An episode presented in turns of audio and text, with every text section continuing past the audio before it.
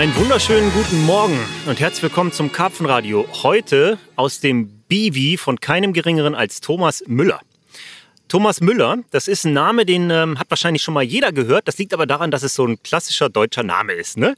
Ähm, Fakt ist, ich bin mir nicht so sicher, ob jeder schon von dem Thomas Müller gehört hat, neben dem ich gerade sitze, aber man sollte von ihm gehört haben. Er ist ein, meines Erachtens nach ein absoluter Ausnahmeangler in der Szene hier am Niederrhein, schon seit Jahren sehr etabliert und respektiert. Er steht für sehr, sehr viele sehr kapitale Fische, aber er war ja vor bis gar nicht allzu langer Zeit noch ein echter Undergrounder, würde ich sagen, der relativ wenig in der Öffentlichkeit in Erscheinung getreten ist.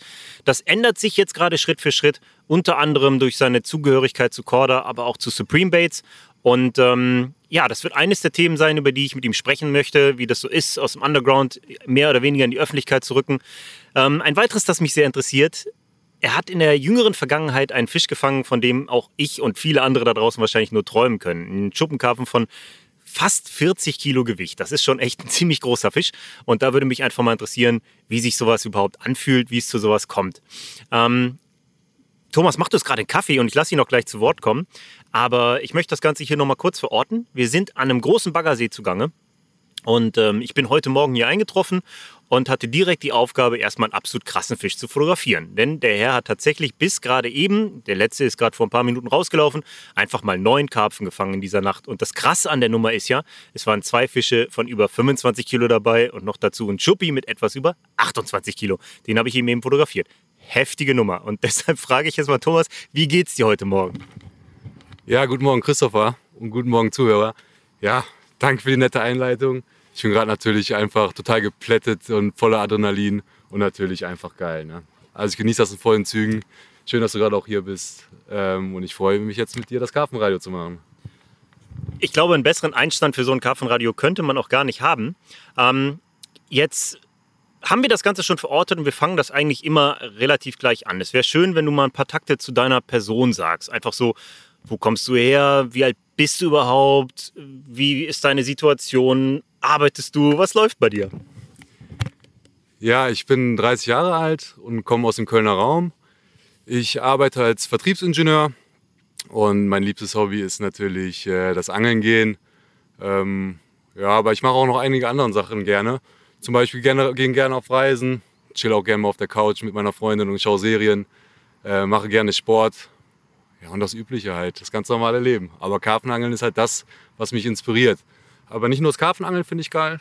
Ich angel auch auf andere Fischarten.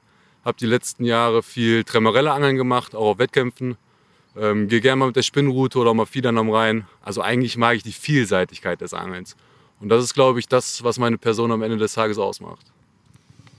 Ja, das ist cool. Also du bist, du bist einfach Angler, ne? Das ist so auch der Vibe, den ich sofort merke bei dir. Du bist halt nicht so ein, so ein einfach nur knallhart verbissen Karpfenangler, sondern halt einfach Angler. Jetzt würde mich aber mal interessieren, wie lange machst du das und wie bist du überhaupt dazu gekommen zu angeln und vor allen Dingen, wie bist du auf diese Mupfmolche von Karpfen gekommen im Laufe der Zeit?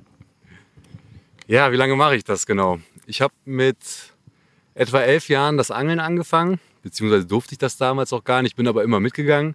Ähm, wie das angefangen hat, ist eigentlich ganz lustig. Äh, mein Bruder und ich, mein Bruder ist zweieinhalb Jahre älter, wir wollten immer angeln gehen und haben uns dann eine Montage besorgt und waren dann im Parkweiher angeln. Und das haben meine Eltern dann das ein oder andere Mal mitgekriegt, haben natürlich ordentlich Ärger gekriegt. Schöne Grüße an der Stelle, war bestimmt nicht leicht mit uns. Ähm, und dann sagte mein Vater irgendwann, okay, vielleicht sollte ich einen Angelschein machen. Das hat er dann auch gemacht. Ähm, und dann haben wir am Rhein angefangen, auf Rotaugen, auf Zander und alles, was geht, zu angeln. Ähm, und bin dann relativ zeitig, ich glaube mit 14 direkt, hier an dem See, wo wir gerade sind, in einen Verein eingetreten ähm, und dort hatten wir dann ein Freundschaftsangeln mit einem befreundeten Verein. Und da sagte man uns, dass viele große Karpfen drin sind, wir sollen dicke Schnüre einpacken.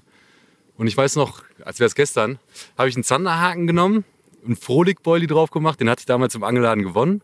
Ähm, hab quasi ein Heer gebunden auf einen Plättchenhaken und mit dem Stock fixiert. Ähm, nachts halt noch Wache gehalten, weil wir keinen Bissanzeiger hatten. Und morgens es muss relativ früh gewesen sein. Die Sonne ist gerade aufgegangen, mein Bruder und ich saßen draußen. Und dann sagten wir uns, das war das erste Nachtangeln, wenn jetzt noch ein Fisch beißt, das wäre geil. Und genau in dem Augenblick habe ich meinen ersten Karpfen gefangen von über 20 Pfund. Und ich glaube, genau in dieser Sekunde ist es passiert. Ja, das ist schon krass, ne? Das, das ist immer, es ist so bei, bei so vielen Leuten so, die das so passioniert und ambitioniert machen wie wir, gibt es halt dieses Schlüsselerlebnis, wo man sich wahrscheinlich wirklich an alles erinnert. Ne? Dass man sich wahrscheinlich im Laufe der Jahre so richtig schön noch ausgekleidet und verpackt hat. Aber bei mir ist es echt ähnlich. Da gibt es dieses eine Schlüsselerlebnis, das dazu geführt hat, Karpfen ist der Fisch, auf den habe ich jetzt so richtig Bock. Davor war es der Hecht, da gab es auch ein Schlüsselerlebnis dieser Art. Ja, krasse Nummer. Also bist du entsprechend auch schon echt seit vielen Jahren dabei und auch schon sehr früh ans Karpfenangeln gekommen. Und ähm, also aus meiner Perspektive mit einem 20-Fünder anzufangen, heute kräht vielleicht kein Hahn mehr nach einem 20-Fünder, aber wir haben damals mit so 5 Fündern angefangen, sage ich mal. Ne? Da war der erste 20-Fünder so ein Wahnsinnsziel. Da ging es halt echt darum, Fisch über 10 Pfund zu fangen gezielt. Aber das ist alles auch schon Jahre her. Ich bin neun Jahre älter als du. Ähm, Du bist hier natürlich jetzt im Großraum Köln, natürlich auch in einer karpfenanglerisch sehr, sehr interessanten Region. Ähm, es gibt sehr viele interessante Gewässer mit großen Fischen. Eine Sache, auf die ich kurz hinaus wollte, weil du hast eben auch ähm, über deinen Beruf gesprochen. Heute ist Freitagmorgen. Du hast also jetzt von Donnerstag auf Freitag geangelt. Ähm, würdest du sagen, dass du eher, also dass es typisch für dich ist, dass du unter der Woche fischst oder bist du eher Wochenendangler? Und wie schaffst du das, wenn du mal wie jetzt heute unter der Woche angelst? Machst du da Urlaub oder was läuft da? Also sowohl als auch. Ich gehe natürlich gerne am Wochenende angeln, einfach weil man morgens ausschlafen kann und die Morgenstunde auch mitnehmen kann. Aber die typische Angelei von mir, die ist tatsächlich in der Woche. Das heißt, ich bereite den Platz sehr gut vor und gehe dann für wenige Stunden in der Beißzeit gehe ich auf den Platz drauf. Bedeutet aber natürlich, dass das nur machen kann, wenn die Fische auch nachts beißen. Ähm, heute ist das Schöne, dass ich natürlich heute frei habe am Freitag. Ähm, deswegen genieße ich das auch total, jetzt mal morgens nicht einpacken zu müssen. Weil ich könnte mir vorstellen, nach einer Nacht wie jetzt mit neun Fischen auf der Arbeit, das wäre ganz, ganz schön spannend geworden kann ich nachvollziehen. Ähm, als ich damals bei einer Redaktion gearbeitet habe und auch immer zur Arbeit fahren musste, dann nach dem Angeln, hatte ich das häufiger mal, dann ich an irgendwelchen städtischen Gewässern geangelt habe, wo ich irgendwie einfach aus Schiss kein Auge zugetan habe und dann hat auch noch was gebissen. Ja, und dann bist du einfach durch. Du arbeitest also in dem Sinne eigentlich gar nicht mehr. Du sitzt nur auf der Arbeitsstelle den Tag ab, um dann irgendwie abends auf die Couch zu fallen und zu chillen. Ähm, macht's schwierig. Jetzt würde mich mal interessieren, wie so deine anglerischen Etappen als Karpfenangler gewesen sind. Ähm, ich möchte gleich mal auf dieses Thema zu sprechen kommen, hm, von wegen Undergrounder, wie ich das eben genannt habe, hin zum öffentlicheren Angler. Ich glaube, das ist so ein Prozess, der sich gerade bei dir so ein bisschen vollzieht, wenn ich das richtig einschätze. Aber du hast in deiner Laufbahn als Karpfenangler schon verdammt viel erlebt, an vielen Gewässern geangelt und äh, krasse Fische gefangen. Vielleicht, ähm, wenn du dich zurückerinnerst, kannst du mal so ein paar Etappen deiner Angelei so ähm, durchsprechen. Ich weiß, über die, über die Gewässer hier gerade in der Region kann man nicht öffentlich sprechen, da können wir keine Namen nennen. Das kann hier tatsächlich zu Vereinsausschlüssen führen und so. Also da wollen wir auch kein Risiko eingehen. Voll verständlich. Aber vielleicht auch die Angelei im Ausland und so. Und vielleicht lässt uns mal so ein bisschen daran teilhaben, dass, dass die Zuhörer da draußen so ein Bild davon bekommen, was dich so interessiert hat in der Vergangenheit. Also angefangen habe ich damals an dem See, wo ich meinen ersten, äh, also meinen ersten Karpfen gefangen habe. Ähm, der war relativ stark besetzt, das heißt, es war absoluter Running Water und hat dementsprechend auch super viel Spaß gemacht. Bin dann aber relativ zeitig, ja, relativ zeitig, zwei, drei Jahre habe ich da schon geangelt, auf einen Fisch gestoßen, der bei mir in der näheren Umgebung schwamm. Ähm, und diesen Fisch, den musste ich einfach fangen. Erstmal hat das Gewässer mich total interessiert, war voller Seerosen und hatte einfach, man hatte einfach ein richtig geiles Feeling, wenn man an diesem See war. Ähm, der Fisch wog damals 23,6 Kilo, was für mich einfach ein wahnsinnig riesen Fisch war. Das war für mich der größte Fisch, den ich in der Umgebung äh, kannte. Außer natürlich der große Schuppenkarpfen, den kannte ich auch damals schon. Ähm, und dann war für mich klar, so, ich will diesen Fisch fangen, so komme was wolle. Und da bin ich damals dann tatsächlich mit der Bahn hingefahren. Das hat auch ziemlich lange gedauert. Da war ich immer ja, eine gute Stunde unterwegs. Wie alt warst du da? Also, da war ich, das, da müsste ich 16 gewesen sein. Also du hast tatsächlich mit 16 Jahren schon deinen ersten Zielfisch, den du ja, bist. genau. So, für den Fisch habe ich dann auch ziemlich lange gebraucht. Da habe ich mich wirklich schwer getan an dem Gewässer. War alles neu für mich. Ich habe vor Holz geangelt, kannte ich vorher gar nicht. Internet war damals auch für mich, kannte ich auch nicht. Ich hatte keine Informationen darüber, wie ich das Ganze angehen muss. Ähm, und aber auch eigentlich keine Leute um mich herum, die mir das zeigen konnten. Ähm, hat aber auch Spaß gemacht, das alles selber herauszufinden. Ich habe alles umgestellt, meine ganze Angelei und habe dann den Fisch nach 120 Nächten habe ich den Fisch gefangen. Hm. Ähm, da muss ich wahrscheinlich 18 gewesen sein. Gerade das Auto habe ich da gehabt. War natürlich wahnsinnig, so ein Zielfisch in der Hand zu halten nach 120 Nächten, der erste Zielfisch und so ein brachiales Teil, mhm. äh, war natürlich für mich der Hammer. Ähm, und das war für mich das maximale Glücksgefühl, was ich eigentlich empfinden kann, so im Hobby natürlich. Mhm. Ähm, und dann habe ich aber so ein bisschen das Ziel aus den Augen verloren, einen neuen Zielfisch zu finden. Ähm, also bin ich viel in Frankreich, also natürlich, man ist 18 Jahre alt, man hat ein Auto, man hat ganz neue Möglichkeiten. Und dann bin ich ganz oft nach Frankreich gefahren. Da war ich wirklich sieben, acht, neun, zehn Mal im Jahr in Frankreich, bis ich wieder einen Zielfisch gefunden hatte, den ich gerne fangen wollte. Aber du warst dann tatsächlich auch wirklich sehr früh in deiner, in deiner Laufbahn. Also da warst du gerade, ich denke mal so zwischen 18 und 20 Jahren alt und warst schon so oft in Frankreich unterwegs. Ja, genau, richtig. Also ich bin das erste Mal, meine ich, mit 17 gefahren, während ich den einen Zielfisch da fangen wollte, diesen großen Spiegler. Mhm.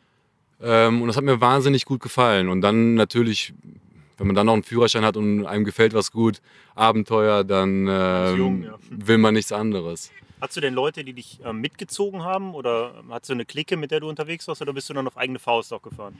Nee, da bin ich wirklich auf eigene Faust gefahren. Ähm, ich habe damals einen kennengelernt, der einmal in Frankreich war und der hatte mir den Madin empfohlen. Mhm. So, ich hatte kein Boot, ich hatte nichts. Da habe ich mir damals beim Kollegen ein Boot geliehen komm am Madin an, Riesentümpel und paddel los und die Ruderdolle bricht mir ab.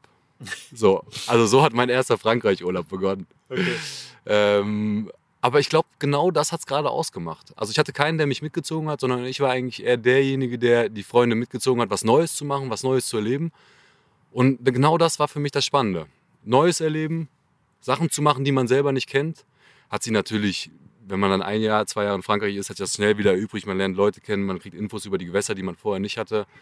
Ähm, und damit ist wahrscheinlich auch, zumindest an den bekannten Gewässern, ein bisschen Abenteuer verloren gegangen. Mhm. Ja, und dann hatte ich zu der Zeit, wo ich so oft in Frankreich unterwegs war, habe ich, ich glaube, das habe ich dann schon im Internet gesehen, habe ich zwei große Fische gesehen, die direkt bei mir in der Umgebung schwommen. Also groß, damals 20 Kilo war für mich nur ein Riesenfisch. Ähm, und da habe ich dann geschafft, wirklich, es waren zwei Fische, da habe ich geschafft, die beide Fische innerhalb von, ich glaube, drei Nächten zu fangen. So, hm. das war, ich war völlig losgelöst, hatte diese, ich will nicht sagen negative Erfahrung, aber diese anstrengende Erfahrung, auf einen Zielfisch zu angeln, 120 Nächte lang. Hm. Und dann fange ich einfach, also den einen hatte ich, ich weiß noch ganz genau, ähm, ich habe zwei Stellen gefüttert, saß auf der einen Stelle und habe geblenkt, bin rüber zu der anderen Stelle und habe den einen Fisch gesehen, den Spiegler. Ähm, hab dann noch eine Nacht geangelt, hab den Spieler sofort gefangen und hab dann noch mal draufgelegt Futter und bin in der nächsten Nacht angeln gegangen. Und den Fisch damals habe ich sogar, ich erinnere mich ganz genau, da habe ich einen Kollegen mitgenommen, der noch nie einen 20 Kilo Fisch hatte und habe gesagt, du fängst heute Nacht einen Schuppi mit 20 Kilo. Mhm. Und der hat diesen Fisch dann gefangen in der Nacht. Mega. So, also ein bisschen geflunkert. Ich habe nicht beide gefangen, sondern beide Fische sind gefallen auf meinem Spot. Ähm, aber ich habe diesen Fisch dann im Sommer auch noch mal gefangen. Also ich glaube, zehn Nächte später und das war natürlich ein Wahnsinnsgefühl irgendwie. Also habe ich einmal die andere Seite kennengelernt, dass es auch schnell gehen kann. Mhm. Das war so der nächste Step. Ähm, und dann gab es für mich eigentlich nur Frankreich. Ähm, also als ich die beiden Fische hatte, wollte ich eigentlich nirgendwo anders hin als Frankreich. Ich wollte also gutes Wetter, andere Kultur, wir haben eben schon drüber gesprochen. Mhm. Es ist einfach ein Stück weit Urlaub. War dann auch Student, konnte meine Zeit selber einteilen. Klar, auf Geld muss man natürlich Rücksicht nehmen, aber ansonsten hatte ich keine Einschränkungen. Ich war mhm. Single zu der Zeit ähm, und aber auch mit, an der Anfangsphase von, also wo ich Jasmin kennengelernt habe, ich hatte keinen, der mich zu Hause hält. Du sagst so. gerade Jasmin, also du hast, du hast noch eine Jasmin entsprechend. Genau, ich habe ja, eine Freundin. Haben wir also, eben unterschlagen. Also Jasmin, Entschuldigung, wir haben dich eben unterschlagen. Okay, ja, ich habe ich hab eine langjährige Freundin jetzt seit acht Jahren, ähm, mit der ich, wie gesagt, natürlich auch wahnsinnig gerne Zeit verbringe und äh, auch dankbar bin, dass die alles so mitmacht, wie ich das heute auch noch äh, praktiziere. Ähm, ja, und dann hatte ich immer so ein großes Ziel, also klar, jeder liebt große Fische, auch ich liebe große Fische. Aber ich liebe halt auch Beauties und ich habe es total auf diese Zipliner. Das ist so ein Ding, das liebe ich. Also ich würde, wenn ich einen 15 Kilo Zipliner fange, habe ich damals gesagt, ich würde jeden Fisch dafür eintauschen. Also ich hätte auch keinen 60er fangen wollen, ich hätte wirklich diesen Zipliner fangen okay, wollen. Okay, krass, ja. Ähm, so, und dann war ich, habe dann halt auch öfter so Sachen gemacht, dass ich halt äh, dann vier Wochen in Frankreich war, sechs Wochen in Frankreich war. Und als ich dann sechs Wochen in Frankreich war. Also die Semesterferien wahrscheinlich voll ausgenutzt. Genau, mhm. genau, richtig. Und als ich dann sechs Wochen in Frankreich war, hatte ich, habe ich diesen Zipliner gefangen. Ähm, ja, das war das erste Mal, da habe ich ein Tränchen verdrückt. Da mhm. habe ich wirklich, ich habe ein Tränchen verdrückt. So. Mhm. Und zu dem Zeitpunkt hatte ich auch schon aus dem Gigantika damals einen 30 Kilo Fisch. Ich habe mich mehr über diesen Zipliner gefreut als über diesen 30 Kilo Fisch. Lass uns bei den beiden mal bleiben. Kannst du, ähm, kannst du dir zu, zu, dem Zeiler noch ein paar weitere Eckdaten geben, Infos geben oder ist das ein Gewässer, das du irgendwie noch unter Verschluss hältst oder kann man darüber sprechen? Wie ist das zustande gekommen? Hattest du den vor Augen, wusstest, da schwimmt dieser Zeiler rum oder, oder kam das dann einfach und hat dich dann irgendwie überrascht und überwältigt? Also der kam ja in diesem Sechs-Wochen-Trip und ich hatte mir eigentlich nur eins vorgenommen. Ich wollte Frankreich näher kennenlernen. Ich hatte keine Gewässer auf dem Schirm, eigentlich gar nichts. Heißt, ich wollte einfach angeln fahren. Und ich habe mir selber gesagt, dass ich nirgendwo länger sitzen bleibe als fünf Nächte. Und dann war ich bei diesem Trip relativ schnell erfolgreich auch. Wobei es hat sehr holprig angefangen und relativ schnell erfolgreich. Und so bin ich aber dann von Gewässer zu Gewässer. Und es hat überall eigentlich funktioniert. Bis auf an einem See am Cassien, da habe ich fünf Tage lang geblenkt. Mhm. Und da habe ich so einen ganz kleinen See beangelt, weil das der einzige See war, wo, also der Schleierschwanzsee, mhm. weil das der einzige See war, wo gutes Wetter angesagt war. Und ich hatte einfach richtig Lust, in der Sonne zu liegen, lecker essen, war halt auch allein unterwegs. Ähm, und dann tut das einfach mal gut. Mhm. Ähm, und dann habe ich da, ich wollte da wirklich eigentlich nur drei, vier Nächte sitzen, höchstens drei, vier Nächte sitzen und das Wetter genießen.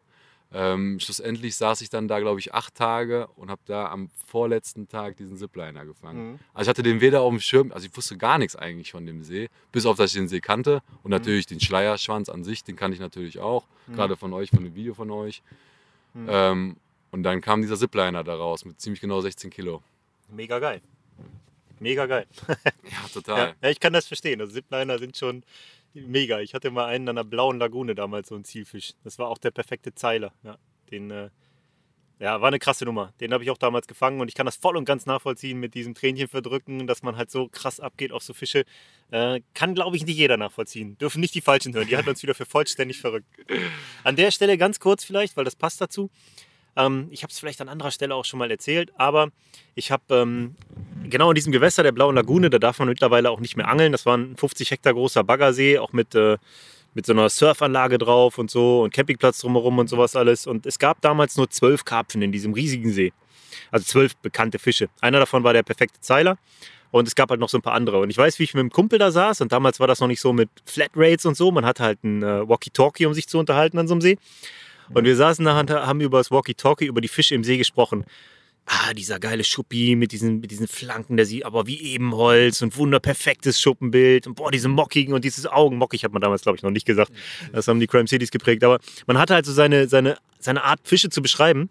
Und irgendwann, aus dem Nichts, meldet sich eine andere Stimme über dieses Walkie-Talkie in unser Gespräch ein über was zum Teufel redet ihr da?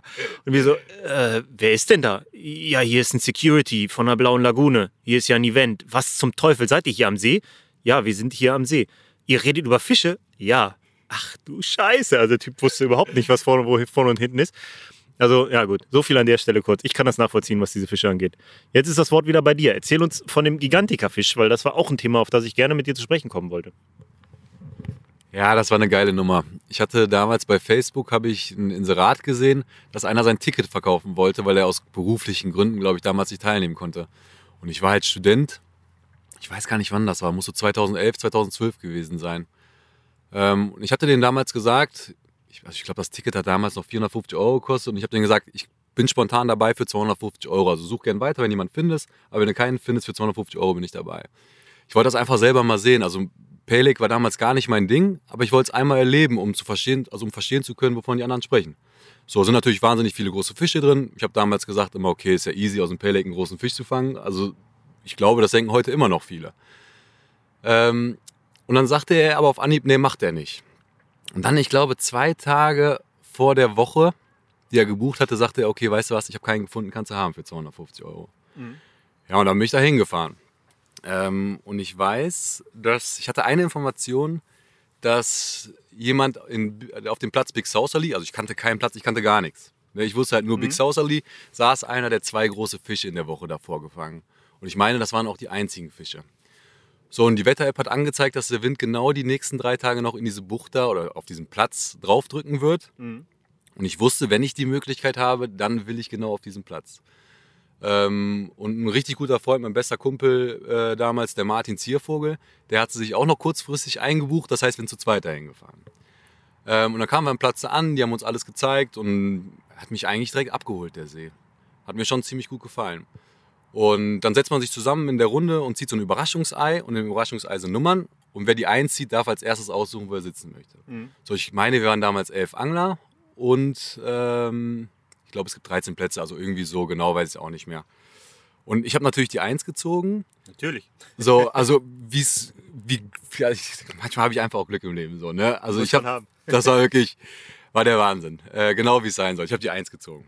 Aber das heißt nicht, dass es gut ist. Darauf kommen wir noch zu sprechen. So, Mhm. Es wäre besser gewesen, hätte die eins nicht gezogen, glaube ich. Ähm, und der Martin hatte die 12 gezogen. Das Komische war, aber es waren ja nur elf, nur elf Angler am See. Mhm. So, das heißt, er hat aus Versehen nicht die, der hat die 2 rausgeholt, anstatt die 12. Das Mhm. heißt, der Martin hatte die 2. Das heißt, ich durfte als erstes aussuchen und Martin als zweites. Ah, Also besser hätte es gar nicht sein können. ja. So haben wir gesagt, wir gehen beide da, Big Saucerly und er daneben. Äh, machen wir. Wir alles aufgebaut und was passiert am Abend? Der Wind dreht. Mhm. Das heißt, ich habe keine zwölf Stunden im Wind geangelt. Mhm. Und dann ging in der ganzen Woche auch gar nichts. Es ging einfach gar nichts. Und das ist ja nicht so mein Ding. Auf, also sieben Tage auf einer Stelle hocken und nichts machen, das ist nicht mein Ding. So, und dann sind wir um den See gelaufen, was wir eigentlich fast jeden Tag gemacht haben. Und da gab es eine Stelle, ich meine, die hieß Treeline. Mhm. Und die hat einfach nach Fisch gerochen.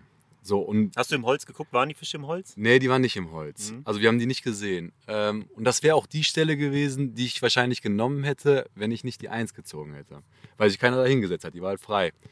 Ja, und dann bin ich da vorne hingegangen zu demjenigen, der das damals alles organisiert hat. Und der sagte, Moven ist gar kein Problem, aber mach es nicht. Sitz aus, du hast Futter eingebracht, sitz es aus. Ich habe gesagt, das ist nicht mein Ding.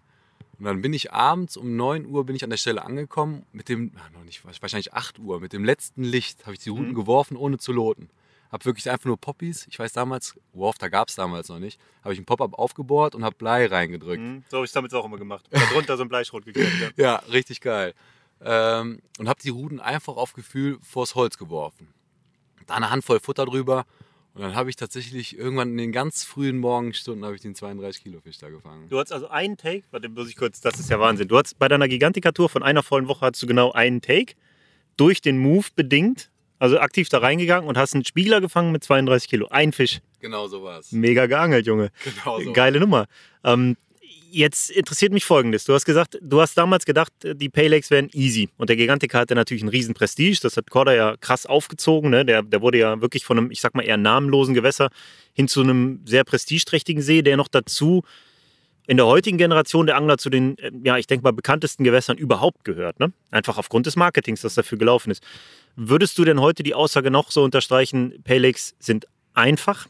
Und ähm, wie, wie ist dein Verhältnis dadurch, durch diese Woche jetzt irgendwie zu diesen Gewässern oder diesem Gewässer? Wie hat sich das verändert? Wie haben die anderen Angler gefangen? Was lief da sonst? Also in der ganzen Woche ist, glaube ich, ein Fisch rausgekommen. Ich glaube, das war vom Bass damals. Also der hat da gearbeitet und der hat da auch geangelt und das war's.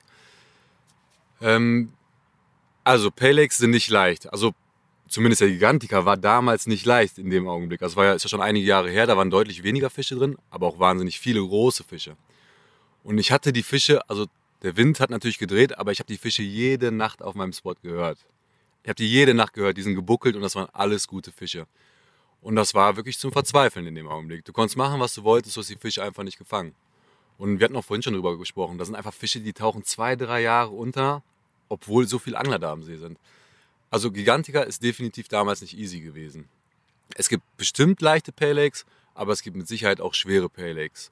Und ähm, ich muss dazu sagen, mein Ding ist es nicht. Das heißt nicht, dass ich es nochmal machen werde. Das macht mir auch Spaß. Aber ich gehe natürlich gerne lieber an die, an die öffentlichen Seen. Ähm, die aber nicht unbedingt schwerer sind. Das, das, das will ich gar nicht, gar nicht behaupten. Aber das ist eher so, ich will sehr flexibel sein in meiner Angelei. Ich will am liebsten auch alleine sein, wenn es möglich ist. Und das, das gibt mir ein bisschen mehr Abenteuer. Ähm, ich würde das so, wie du es sagst, auch definitiv unterstreichen. Ich sehe mich da drin wieder. Ähm, ich kann dir vom Gigantica eine Erfahrung schildern. Ich bin da zweimal gewesen. Einmal, als ich am Road Lake geangelt habe für eine Masterclass-Produktion mit Corda damals. Da war ich am Gigantica ab und zu mal gucken, mit dem Fahrrad rumgefahren und so. Und einmal war ich auch zum Angeln da mit, ähm, mit Ellie und Danny damals. Für so eine Marketingwoche waren wir da. Haben viel besprochen und, und ja, einen Fisch konnte ich auch fangen. Ähm, da bin ich aber regelmäßig in der Treeline gewesen, um die Fische da zu füttern. Und während es am See bretthart war und insgesamt in dieser Woche auf, auf die ganzen Korderangler vielleicht fünf Karpfen oder so rauskamen, konnte ich da 60 Fünder mehr oder weniger fast von Hand füttern. Und das zeigt dir, das zeigt dir halt ganz deutlich, wie genau die wissen, wo sie in Sicherheit sind und wie genau sie wissen, wie sie mit Angeldruck klarkommen. Weil gefressen haben die wie bescheuert, ne? Das ist schon heftig. Also bei mir ist es so, mein Verhältnis zu Paylex ändert sich aktuell.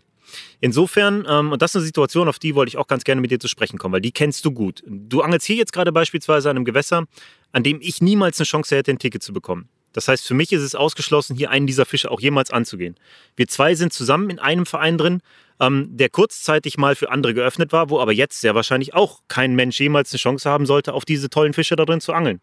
Und das ist so ein, so ein ähm, ja, ich würde fast sagen, eine, man kann es ja nicht als Unart bezeichnen, aber ein, eine Situation, die in Deutschland und in Österreich eine relative Alleinstellung hat.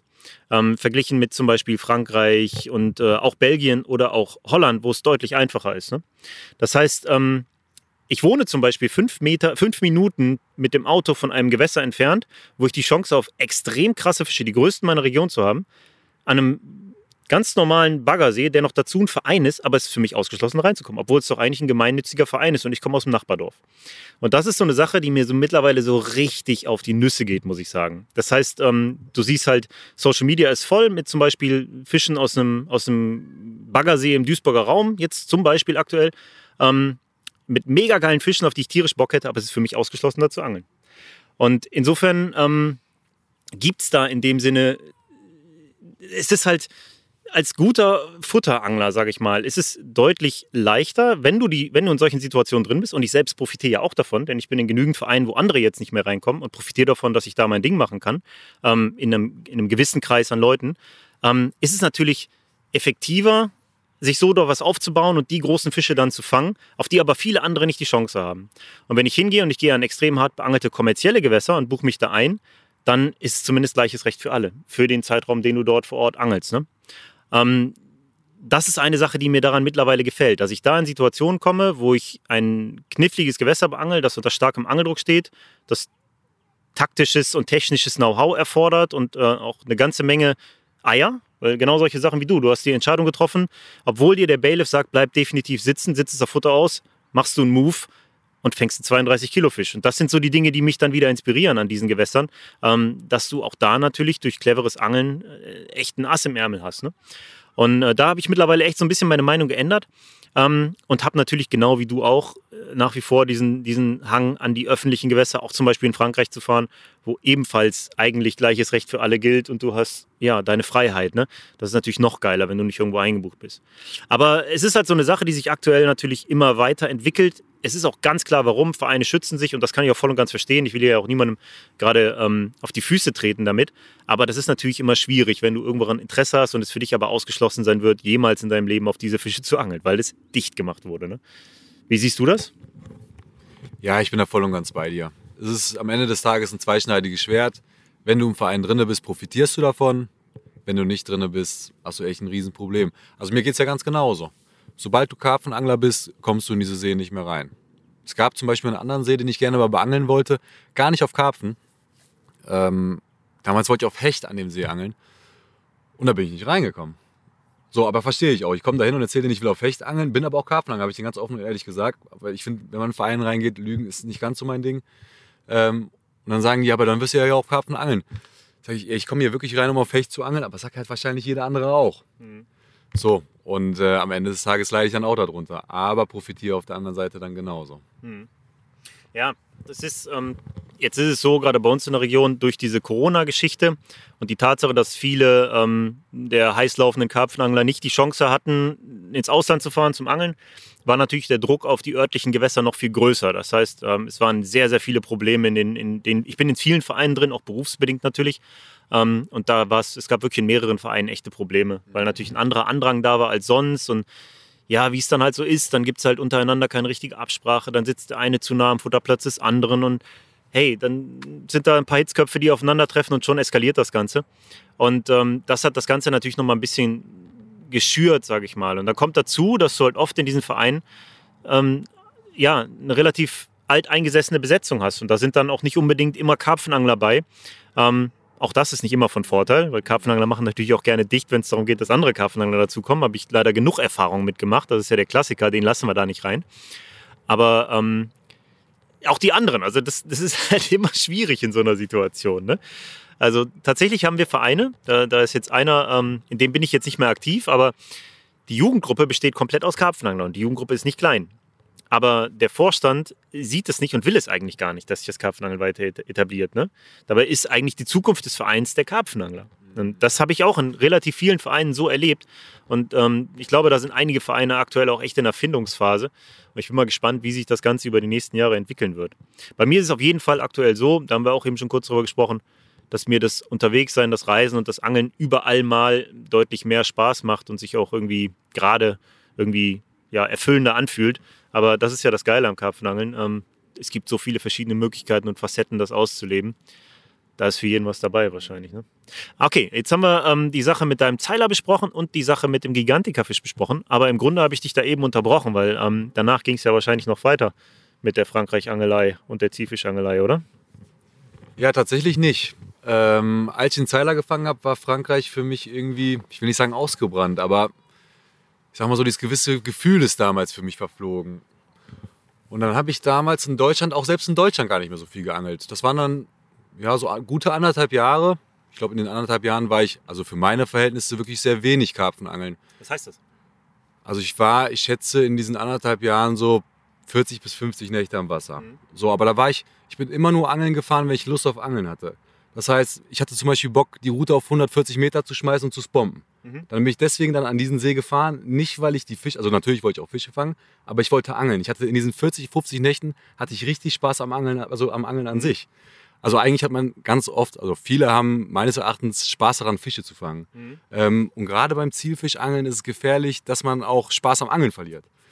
Ähm, zum Beispiel jetzt, wie ich gerade hier sitze, ich habe kein Futterboot dabei, ich gehe nicht schnorcheln, ich werfe die Route ganz klassisch, werfe ich die Route aus und fütter mit der Kelle. Mhm. Wie lange, also habe ich gerade einfach Bock drauf auf diese Angelei. Und genauso habe ich das damals halt äh, praktiziert.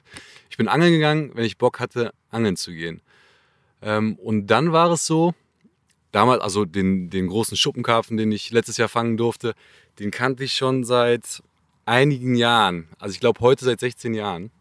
Den Fisch habe ich nie beangelt. Ich war aber im Verein tatsächlich aber, um auf Hechte zu angeln. Und auf Barsche und auch mal Fiedern zu gehen, aber nicht auf Karpfen. Und dann kam irgendwann, also in dieser Phase, wo ich für meine Verhältnisse sehr wenig angeln war, kam ein Anruf, wo ich gehört hatte, der Fisch hatte, ich glaube, neun Kilo abgenommen. Mhm. Und das war für mich so ein Zeichen, wird es den vielleicht gar nicht mehr so lange geben? Mhm. Und willst du den wirklich gehen lassen, ohne es wenigstens probiert zu haben? Da musst du mal, ähm, jetzt, als, jetzt sagen wir mal so, die Szene hat das so ein bisschen mitbekommen, gerade am Niederrhein. Wir sprechen ja von einem Fisch, der mal mit über 40 Kilo gefangen wurde, ne?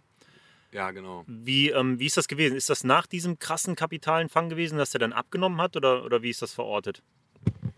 Ja, genau. Der ist, ich, wenn ich das richtig nachvollziehe, ist der danach lange nicht gefangen worden. Und dann kam der von über 40 Kilo auf 31 Kilo und dann ein Jahr danach auf 30 Kilo. Mhm. So, und dann haben sich natürlich alle Sorgen gemacht, dass, also der Fisch ist halt auch einfach alt. Mhm. Ähm, haben sich alle Sorgen gemacht, dass es den bald nicht mehr geben wird. Und die Umstände an dem See haben mich aber immer dazu gebracht, nicht da zu angeln. Also es ist wirklich, wenn man von asozialen Gewässern spricht, das ist das Asozialste, was ich kenne. Gib mal Beispiele. Wir müssen ja nicht mehr, wir werden das Gewässer nicht verraten können. Die Szene kennt es, sagen wir mal, aber darüber hinaus werden wir wohl nichts sagen können. Nur gib mal Beispiele, damit Leute das überhaupt einschätzen können. Okay, ich möchte, gehen wir doch auf die vorletzte Nacht ein. Da standen einfach Leute hinter mir, hinter meinem Zelt und haben mich angeschrien. Also die stehen einfach hinter deinem Zelt und schreien dich auf eine andere Sprache an. Wie reagierst du? Oder andere Situation, kurz bevor ich damals Bob hatte. Das war die Nacht vor Bob. Da habe ich gesagt, so, warum tust du jetzt an? Da steht einer 30 Meter neben deinem Zelt und knallt mit der Knarre rum. So, also das ist so, völlig unverhältnismäßig. Du willst einen Fisch fangen und da steht aber einer nachts neben dir und knallt mit einer Knarre rum. Mit einer, mit einer scharfen oder Schreckschuss oder was glaubst ja, weißt du? Du gehst dann nämlich aus dem Zelt. Entschuldigen Sie bitte, ist das eine scharfe Pistole oder haben Sie da jetzt eine Schreckschuss? Nee, das ist ein Schreckschussmodell. Schauen Sie mal. Also es war, keine Ahnung, ich weiß es nicht. Also ich, ich habe keine Ahnung von Knarren, ich kann das absolut nicht einschätzen. Ähm, und in der gleichen Nacht steht dann einfach jemand neben meinem Zelt, also zwei Leute und sprechen. Habe ich natürlich alles mitgekriegt, weil Schlafen ist hier sowieso nicht so wirklich drin und sagen, guck mal, die Routen stehen im Wasser und der Angler ist am Schlafen. Der ist im Zelt, der ist voll weit weg von den Angeln. Und dann tuscheln die einfach nur noch. Mhm. So, und dann, dann musst du halt nachts raus. Und das, das ist so eine Sache, das passiert, passiert hier wirklich fast jede Nacht. Also es fühlt sich einfach extrem unsicher an. Ne? Wir sind hier, das, das ist ein großes Gewässer, aber im Randgebiet einer Stadt und da auch noch, ja, sagen wir mal, in einem sozial eher schwacher, schwächer gestellten, in einer schwächer gestellten Region, Randgebiet dieser Stadt halt eben. Ne? Und das sieht man auch schon, wenn man hier, hier sitzt und gerade so rausguckt, sieht man das tatsächlich auch schon. Ich meine, ich will jetzt hier auch keine Klischees irgendwie bedienen, aber es, es fühlt sich schon einfach nicht geil an. und ich war, sagen wir es einfach so.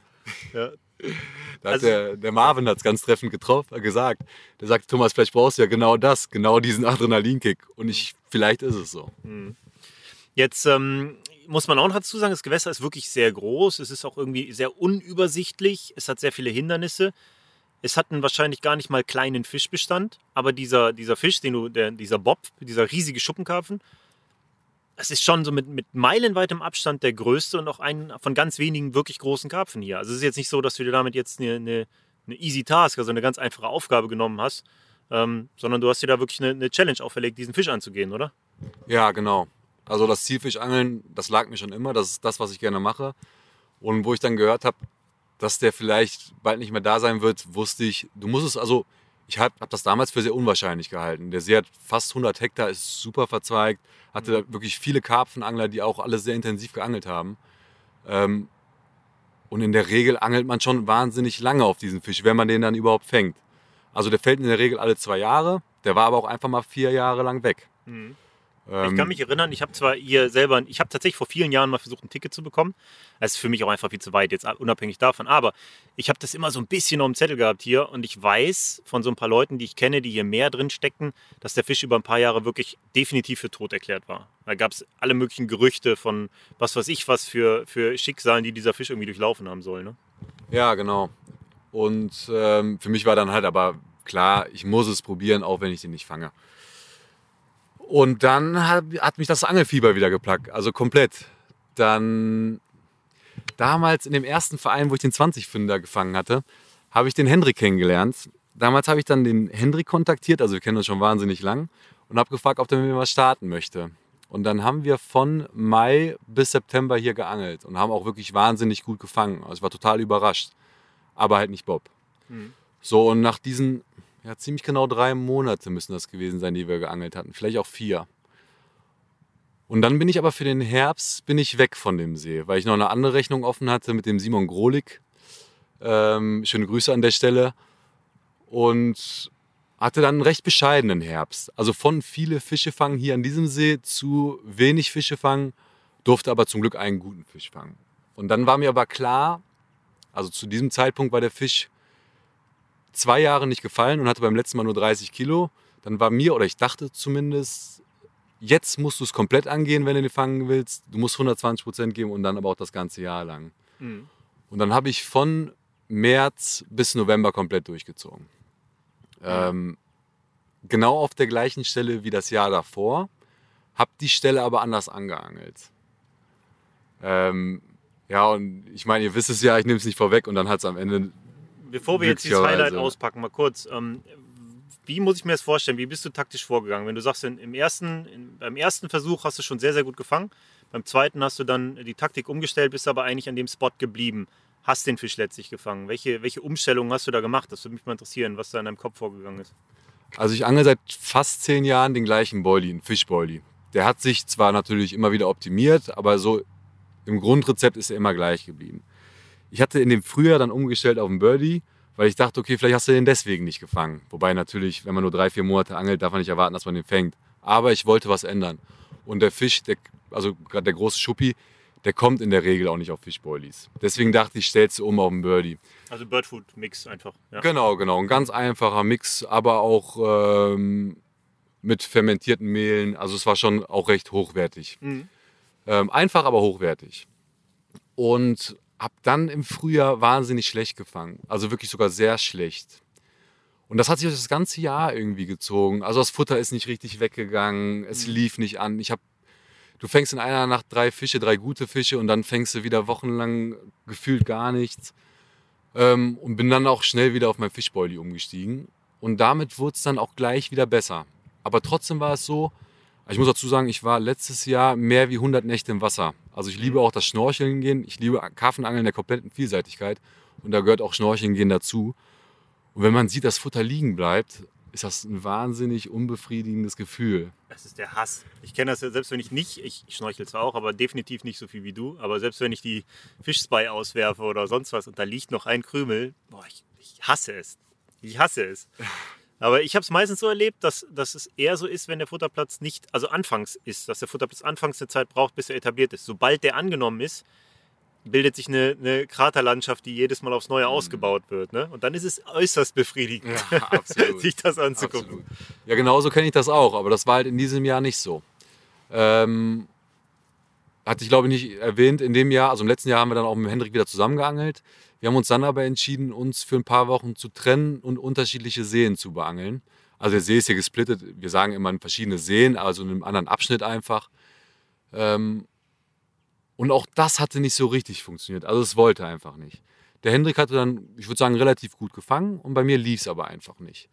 Ähm, es wurde zwar besser, aber es lief einfach nicht. Und dann war es so, dass der Hendrik aber für einen Monat auf anderthalb raus war, weil er viel auf Raubfisch, Raubfisch unterwegs war, auch Raubfisch-Wettkämpfe geangelt hat in dem Augenblick. Und da habe ich gesagt, jetzt gehst du das Ganze nochmal richtig an und du baust das nochmal richtig auf.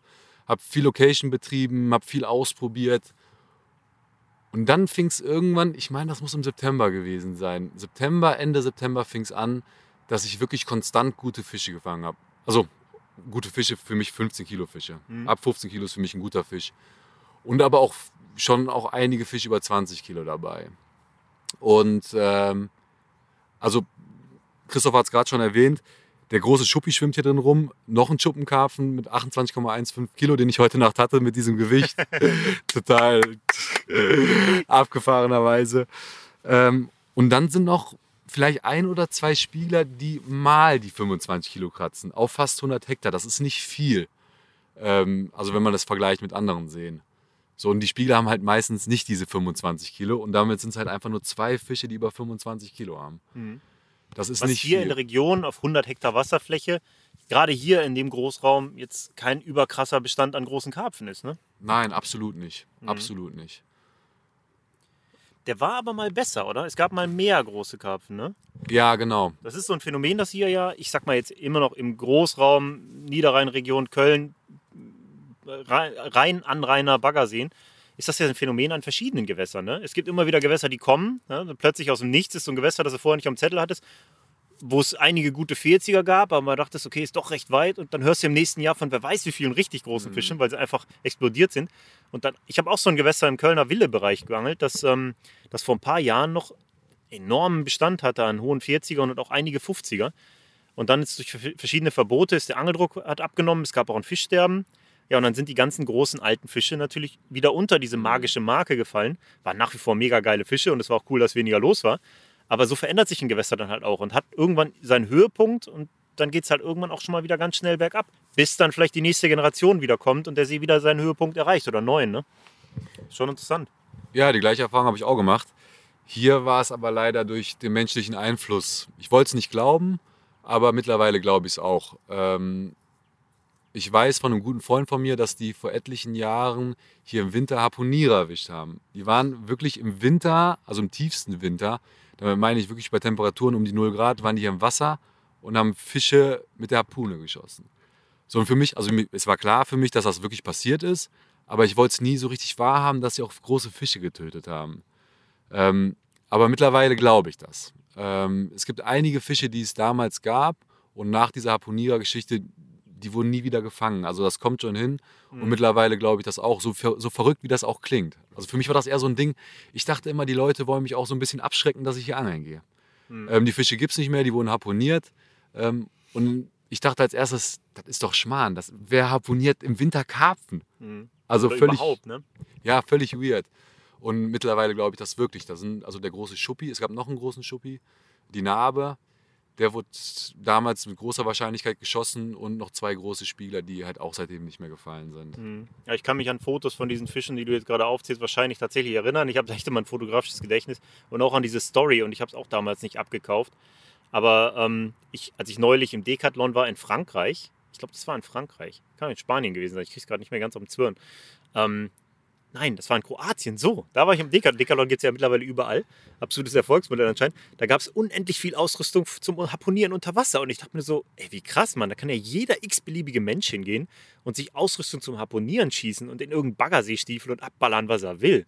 Und wenn es Waller oder Hechte sind oder so, ne? Also klar, die machen das hauptsächlich im Meer. Ähm, das wird wahrscheinlich auch nicht legal sein, das in irgendeinem Süßwassergewässer zu machen. Aber es ist halt so einfach umzusetzen, sage ich mal. Ne? Aber ja, okay. Ähm, weiter im Text. Die Fische waren weg. Der See hat sich verändert. Ähm, es gab diesen einen großen, der vielleicht irgendwann eingeht. Du hast ihn dann tatsächlich letztes Jahr im Herbst gefangen. Und ähm, nimm uns doch da mal bitte mit. Ich weiß nicht, zu welcher Uhrzeit ich weiß gar nicht, was passiert. Ich kenne nichts außer die Bilder von diesem beeindruckenden Fisch. Vielleicht kannst du uns die Story mal erzählen. Ja, sehr gerne sogar. Also es war genau in dieser Phase, wo der Hendrik raus war. Und zu der Zeit war ich wahnsinnig viel am Wasser. Also ich war wirklich, ich war morgens schnorcheln und abends schnorcheln. Ich habe mich einfach in dieser Zeit komplett reingesteigert, obwohl es schon wahnsinnig spät war. Das war Ende Oktober, also, den ganzen, also Ende September und den ganzen Oktober. Und für die erste Novemberwoche hatten Hendrik und ich uns verabredet dafür, dass wir mal eine Woche am See verbringen, um es einfach mal auszuprobieren, einen Platz auszusitzen. Es lief ja dann auch ganz gut. Es kamen wirklich gute Fische daraus, also vom Platz. Ähm, und was ist passiert? Corona, Hendrik muss in Quarantäne. So, und ich habe also hab Urlaub eingereicht gehabt, dachte ich, was machst du jetzt? Eine Woche an diesem See alleine angeln gehen. Also wenn du da nach Hause kommst, dann bist du auch fertig. Also pennen geht halt fast gar nicht. Ja, doch, aber ich wusste so, ich muss das machen, ich will es ausprobieren, ich will diesen Fisch und dann musst du die 120 Prozent gehen. Ähm, hab aufgebaut, ab abends direkt beim Aufbauen einen kleinen Fisch gefangen. Am Morgen danach einen Fisch mit 17, 18 Kilo. Und dann ist zwei oder drei Tage gar nichts passiert. Einfach gar nichts. So, und das war dann am 3. November morgens, habe ich die Entscheidung getroffen, einzupacken. Hab die schweren Sachen natürlich, man hat für eine Woche geplant und ich meine, das war dann der vierte oder fünfte Morgen. Man hat halt noch wahnsinnig viele Lebensmittel dabei und einfach Klamotten, viel Wasser und so und habe die Sachen schon mal ins Auto gebracht und habe mich dann aber nochmal hingelegt. Habe die Routen nochmal ausgeschmissen, alles nochmal neu gemacht und wollte den Mittag noch nutzen.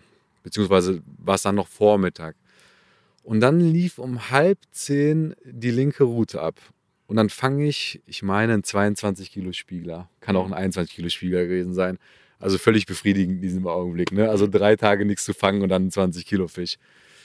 Und dann kurz danach, um halb elf, lief die rechte Route ab. Und für die rechte Route musste ich so 50 Meter weiter nach rechts gehen, damit ich diesen Fisch landen kann. Mhm. Weil das ist ein gespanntes Seil unter Wasser und ansonsten geht er da rein. Und zugegebenermaßen, der Fisch hat sich gut angefühlt. So, ich gehe nach rechts rüber, ähm, drill den Fisch, fühlt sich gut an und in dem Augenblick läuft die linke Route ab. Aber die linke Route lag mindestens genauso gefährlich wie die rechte Route. Dachte für eine Sekunde, du lässt diesen Fisch jetzt einfach laufen und holst ihn dann. Und das, dann dachte ich, nee, Thomas, das kannst du nicht bringen. Bin zu der Route gelaufen und habe beide Route in die Hand genommen, die eine halt am Blenk gepackt und die eine am Kork, sodass die Rollen versetzt waren mhm. und habe einfach unterschiedlich, also einmal oben gekurbelt, einmal unten gekurbelt. Ich kenne das, das ist geil. Und habe gar nicht gefühlt, welcher Fisch Schnur genommen hatte. Ähm,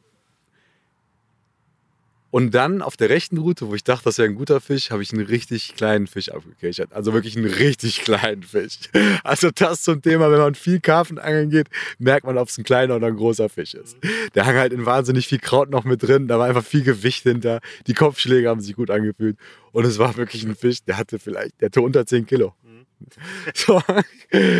Ja, und dann hatte ich nur noch die andere Route und der Fisch war in dem Seil. Und ich hatte es noch nie geschafft, einen Fisch aus diesem Seil rauszukriegen. Hat mich zwar darauf vorbereitet, 70er Schlagschnur, 20 Meter, also immer, dass man die Option hat, diesen Fisch da rauszukriegen. Und dann bei jedem Meter habe ich gespürt, diese ich kenne das so gut, ich hasse es. Und ich wusste so, und ich sag Thomas, mach einfach, du hast alles getan, du hast die Route aufgenommen, wenn du kriegst, kriegst du ihn, wenn nicht, dann nicht. Richtige Einstellung dann. So, und dann irgendwann, ja, es waren schon so 40, 50 Meter, die Route lag nicht weit draußen, also 50 Meter würde ich sagen. Und ich hatte schon so 40, 50 Meter dann wieder zurückgewonnen dachte, der kann eigentlich gar nicht mehr im Seil sein. Und das geht dann irgendwann nahtlos zu Steinen und Kraut über. Mhm. Und dann nehme ich die Route hoch und sehe einen brachialen Choppi. Und ich habe schon ziemlich, zugegebenermaßen, ich habe oft gedacht, es könnte Bob sein im Drill, weil die Fische wahnsinnig kampfstark sind. Und in dem Augenblick, also ging mir natürlich total die Pumpe. Und ich habe noch genau im Kopf, wie ich denke, Thomas, das könnte er sein, aber das ist er nicht. O-Ton. Genauso. Ich habe drei oder vier miteinander gesagt, Thomas, das könnte er sein, aber das ist er eh nicht. Du musst es dir in dem Moment ausreden, damit auch ja nichts mehr passiert. Ne? Genau, richtig. Wenn du den verspielst, dann ist es halt nicht der gewesen. Ja. Genau, wahrscheinlich war das so. Und dann habe ich den Fisch abgekechert und ich gehe halt immer gerne ins Wasser, greife den Fisch im Kescher und löse schon mal den Haken. Ähm, das habe ich in dem Augenblick auch so gemacht. Und ich dachte auch wirklich nicht, dass er es ist. Ich dachte, das wäre der Fisch, den ich heute Nacht jetzt gefangen hatte, der 28 Kilo Fisch. Und ich gehe wie selbstverständlich zum Kescher, greife rum. In dem Augenblick lasse ich alles fallen und sage, das ist kein 28 Kilo Fisch. Also ich bin einfach nicht, also ich, ich bin nicht rumgekommen, so um den Körper. Ich konnte ihn nicht hochheben, ich konnte den Haken nicht lösen. Und dann lief halt alles wie im Film. Ich habe hab meine AirPods genommen, nee, hatte die AirPods sogar noch im Ohr, habe meine Freundin angerufen, war am ganzen Körper einfach nur am Zittern. Und der Fisch war aber federleicht. Ich habe den mit einer Hand, habe ich den auf die Matte gehoben. Ich habe einfach gar nichts, also ich war, ich habe gar nichts mitgekriegt. Also der wog einfach nichts gefühlt. Hab den dann gewogen und dann ist die Waage auf neu, also vorher die, nee, ich habe die erst nicht genullt und dann sprang die auf über 41 Kilo. Das, das kann nicht wahr sein so. Hab dann alles genullt, nochmal gewogen, 39,55. Hab den Fisch in, äh, in eine Wiegeschlinge gepackt, ins Wasser, setze mich auf die Liege. Genau in dem Augenblick denke ich, das ist gerade gar nicht passiert. Das, ist, das kann nicht passiert sein. Dann bin ich hin, nehme den Fisch nochmal aus dem Wasser, hebt ihn auf die Matte, mache ein Foto von dem. Der Fisch ist halt wahnsinnig schwer zu erkennen. Ich wusste auch nicht, ob das der Fisch ist, den ich haben wollte in dem Augenblick. Das ist nur eine ganz, ganz kleine Schuppe, wo du es erkennst. Mach ein Foto von dem Fisch, setze ihn wieder rein und dann habe ich es erst realisiert. So, habe mir die Fotos dann, habe auch gute zehn Minuten gebraucht, um das zu identifizieren, ob es dieser Fisch ist. Und es war halt genau dieser Fisch mit fucking 39,55 Kilo. Alter, also was für eine fette Story. Jetzt, jetzt mal ganz im Ernst. Ich meine, wenn du einen 30 Kilo Fisch und 28 Kilo Fisch siehst, ist das schon ein gewaltiger Unterschied. Alleine schon bei einem 30 Kilo Fisch, der nur zwei Kilo drüber ist, ungefähr. Ne? Wie ist das, so ein Monster vor sich zu haben? Wie, wie fühlt sich das an, wenn du da so ein Riesen, das ist ja ein unvorstellbares Teil, das ist ja riesengroß. Ne? Also 30, 28, der, den wir gerade eben hier gesehen haben, unglaublich großer Fisch. 30 Kilo Fisch, unglaublich großer Fisch. Und ich kenne das Gefühl, wenn du in den Kescher guckst und du eigentlich weißt, natürlich ist das ein 60-Fünder, aber dir das ausredest. Naja, ach, da hat er nicht. Aber du weißt eigentlich ganz sicher, ja, natürlich ist das ein 60-Fünder, absolut sicher. Und trotzdem flashst du halt dich halt komplett. Aber wie ist das mit einem Fisch, der fast 40 Kilo wiegt? Das muss ja. Wie, wie, wie verarbeitet man sowas? Also überraschenderweise war mir das Gewicht in dem Augenblick total egal. Ähm, also klar, für mich war wichtig, dass er über 30 Kilo hat, weil das immer noch eine magische Grenze war, die ich in Deutschland nicht überschritten hatte. Aber mir war egal, ob der 35, 39 oder 40 wog. Also war es, alle sagen, wir müssen nur mal wiegen, ob der auch wirklich 39,55 Kilo wiegt. Es war, mir war das egal. Also ich habe auch keine andere Waage genommen, um den nochmal zu wiegen. Mir war das egal. Mir ging es wirklich, es war der Fisch. Es war mein Zielfisch. Ich kannte den seit 16 Jahren. Ich habe versucht, meiner Freundin das zu beschreiben. Das war, also das kann man nicht beschreiben. Das ist wie, als also das kann man einfach nicht beschreiben, als wäre das einfach so ein, du kennst den wahnsinnig gut, den Fisch, obwohl du ihn noch nie gesehen hast. Du weißt alles über den, jede einzelne Information. Das heißt, wann ist der gefallen, zu welcher Mondphase, auf welchem Rig wurde der gefangen, auf welchem Spot wurde der gefangen, wie viel, auf wie viel Meter wurde der gefangen. Also diese pure Zielfischangelei auf ein Individuum. Mhm. Und für mich war das in diesem Augenblick einfach dieses Individuum. Also völlig egal, ob der 39,55 Kilo wiegt. Es war dieser eine Fisch, mit dem ich auch groß geworden bin. Also ich kannte den Fisch seit sage und schreibe 16 Jahren. Hm. Und das war wie, als würde ein guter Freund vor mir liegen. Also behindert, wie das klingt, aber das, also ich weiß nicht, wie das sonst beschreiben soll. Ja, das hast du mega sympathisch beschrieben. Ultra geil. Das macht es ja auch total sympathisch, dass dann dieses, dieses Gewichtsding dann gar nicht so eine krasse Rolle spielt. Ich habe auch irgendwie das Gefühl, dass, dass ab dieser magischen Marke, die ja nach wie vor, auch wenn sie immer häufiger fällt, irgendwie extrem krass ist, ne? Dass da drüber das auch gar nicht mehr, weißt du, das ist dann halt ein 60-Fünder so ungefähr. Oder das, mhm. das, ist dann einfach ein riesiger Fisch so und das ist dann damit irgendwie auch gesettelt. Aber klar, diese Story, äh, mir das vorzustellen, dass du diesen Fisch so lange kennst, ne? Und dass so ein History-Fisch ist hier auch aus der Region irgendwie. Geile Nummer, Junge, Petri. fette, fette, fette Geschichte, auf jeden Fall. Ultra geil. Jetzt, wir sind jetzt schon wieder bei fast 55 Minuten angekommen, ne? Und ich glaube, keine Sekunde davon war langweilig. Und ähm, du bist jetzt jemand, du hast dir ein paar Zielfische vorgenommen und du hast es echt konsequent durchgezogen. Du hast auch dieses Jahr wieder einen richtig coolen Fisch gefangen, ähm, den du dir vorgenommen hast.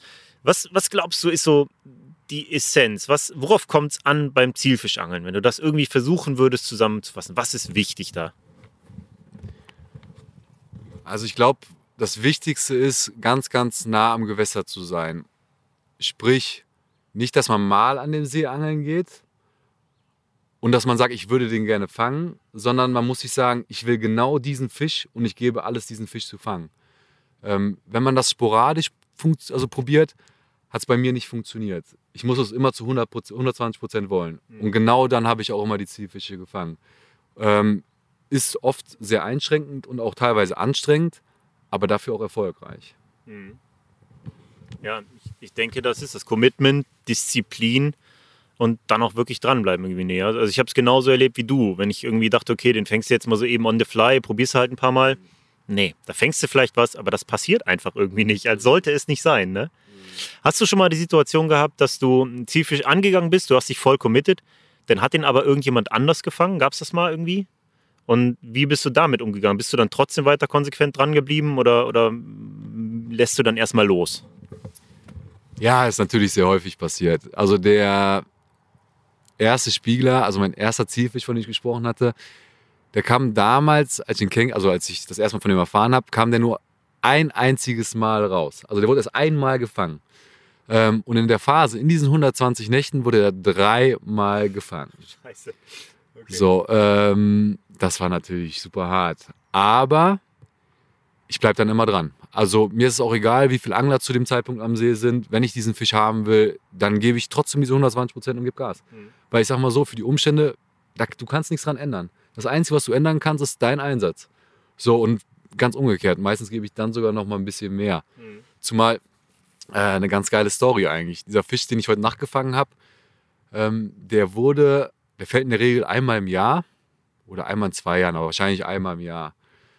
Und der ist jetzt vor drei oder vier Wochen gefallen. Und Hendrik und ich haben uns letzte Woche über diesen Fisch unterhalten.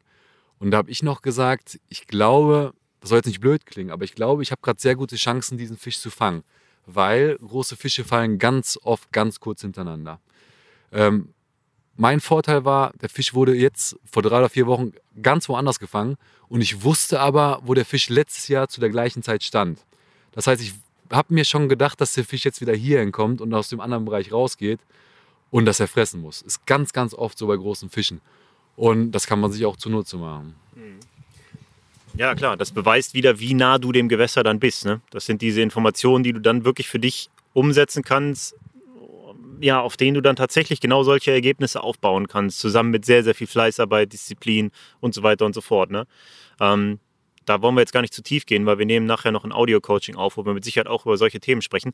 Mal kurz an der Stelle, weil du hast den Namen Hendrik jetzt einige Male erwähnt und der hört sich für mich auch echt nach einem kompetenten Angler an.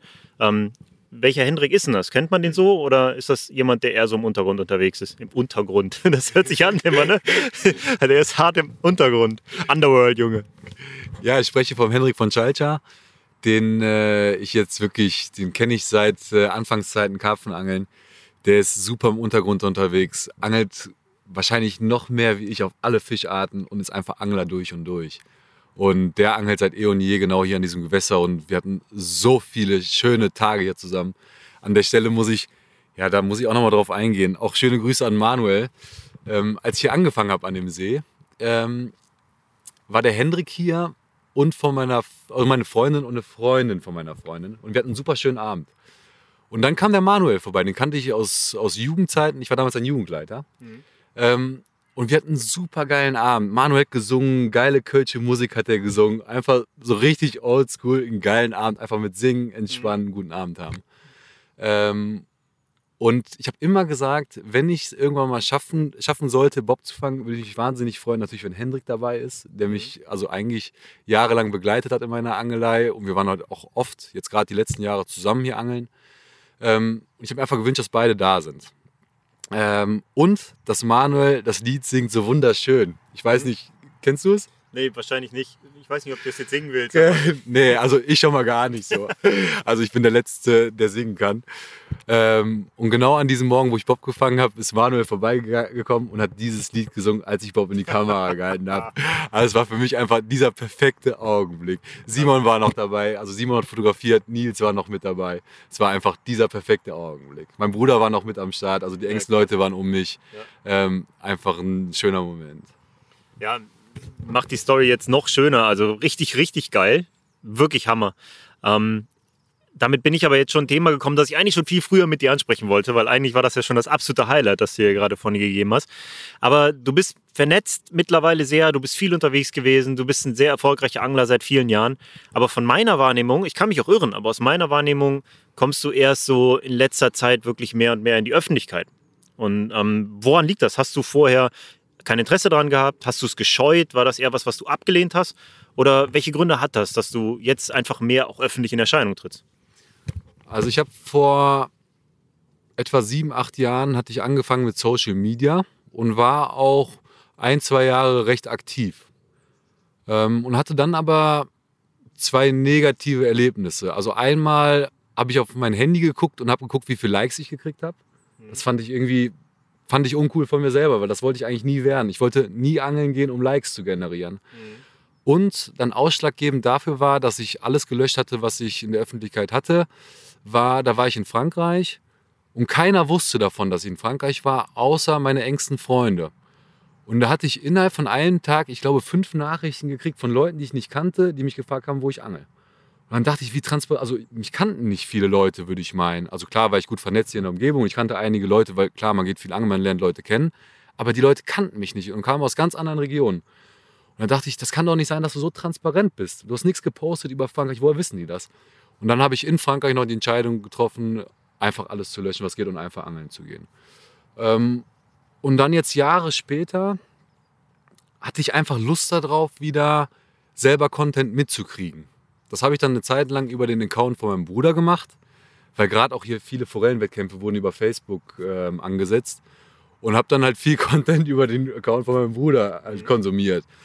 Und dann hatte ich einfach auch Lust, wieder selber was, was zu liefern, weil ich gucke mir das auch gerne an und dann würde ich auch gerne, also klar, man teilt seine, seine, seine, seine Fänge ja auch gerne und wollte für mich einfach mal schauen, ob ich jetzt halt auch besser damit umgehen kann. Und jetzt glaube ich, seit letztes, letztem Jahr, Mitte letztem Jahr bin ich wieder in Social Media unterwegs. Ähm, gut, damals gab es kein Instagram, habe dann auch angefangen mit Instagram und ich glaube, dass ich jetzt einfach viel besser damit umgehen kann. Also klar hat es auch negative Aspekte, wenn man in der Öffentlichkeit unterwegs ist. Aber damit kann ich jetzt viel besser umgehen. Ich kann das jetzt zu 100% ausschalten und es macht mir einfach Spaß. Hm. Und dann kam dadurch auch relativ schnell die, ähm, die Zugehörigkeit, sage ich mal, dass du bei Korda mehr gemacht hast und natürlich als erfolgreicher Angler da dann auch relativ viel äh, ja, Fläche findest. Ne? Ja, absolut.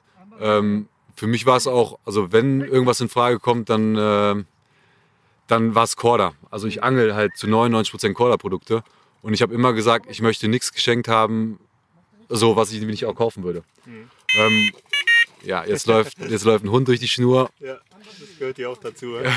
Schöner Hund allerdings. Ja, ja. ist ja geil. Wie das Wasser schnappt.